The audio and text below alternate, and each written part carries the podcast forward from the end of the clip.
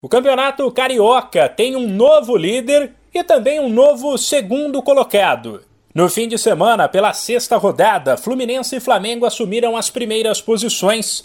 O tricolor fez 1 a 0 na Portuguesa, chegou a 15 pontos e agora está no topo da tabela. Já o rubro-negro pulou do quarto para o segundo lugar com 13 pontos ao fazer 5 a 0 no Nova Iguaçu.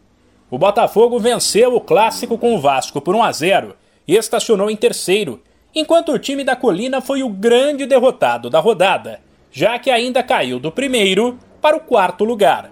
Pelo Paulistão, o clássico entre Palmeiras e Corinthians foi adiado por conta do Mundial de Clubes.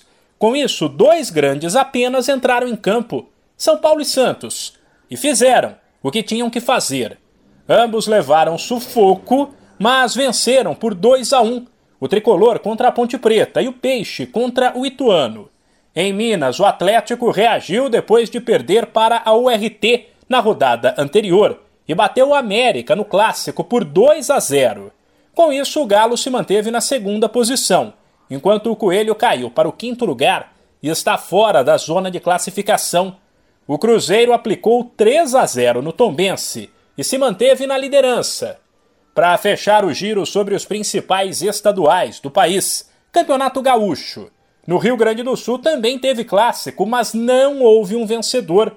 Grêmio e Juventude empataram por 1 a 1, resultado que manteve o tricolor na liderança e o Alviverde na zona de rebaixamento.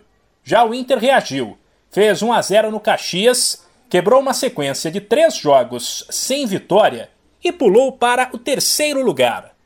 De São Paulo, Humberto Ferretti.